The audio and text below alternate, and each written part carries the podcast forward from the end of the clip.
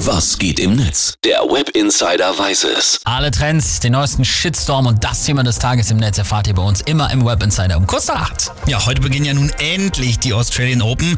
Ich glaube, so viel Aufmerksamkeit Nee. hatten die äh, wirklich noch nie und deswegen zieht das Netz jetzt auch noch mal ein letztes Mal Bilanz zum Fall Novak Djokovic. Und dann ist er auch wirklich gut, oder? Meine Ja. Güte, hat jeder jetzt mitbekommen, dieses ganze Hin und Her. Er durfte nicht in Australien einreisen, weil er nicht gegen Corona geimpft ist. Gericht hat später entschieden, er darf doch. Dann gab es ganz viel Aufregung und letztendlich hat die Einwanderungsbehörde beschlossen, der Joker darf jetzt doch nicht. Und das ist ja auch noch gerichtlich bestätigt worden. Nun ist auch gut. Ja, genau. Novaks Djokovic, so wird er jetzt auch genannt, Ja, sehr schön. ist ja auch mittlerweile abgereist. Serbiens Präsident spricht sogar von einer Weltverschwörung. Ja. Meine Güte. Was sagen die User dazu?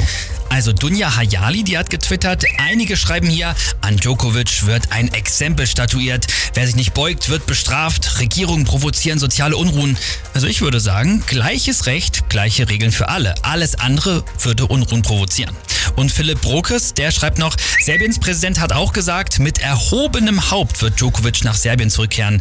Digga, dein Schützling wohnt in Monaco. Und das sagt ja auch schon alles. Allerdings, zumal ja Djokovic wirklich nicht nach Serbien geflogen ist, sondern nach Marbella, um dort auch wieder zu trainieren. Mhm. Die Userin Bissiges Mäuschen, die geht nochmal darauf ein, dass ja Djokovic Vater gesagt hat, sein Sohn sei so wie Jesus.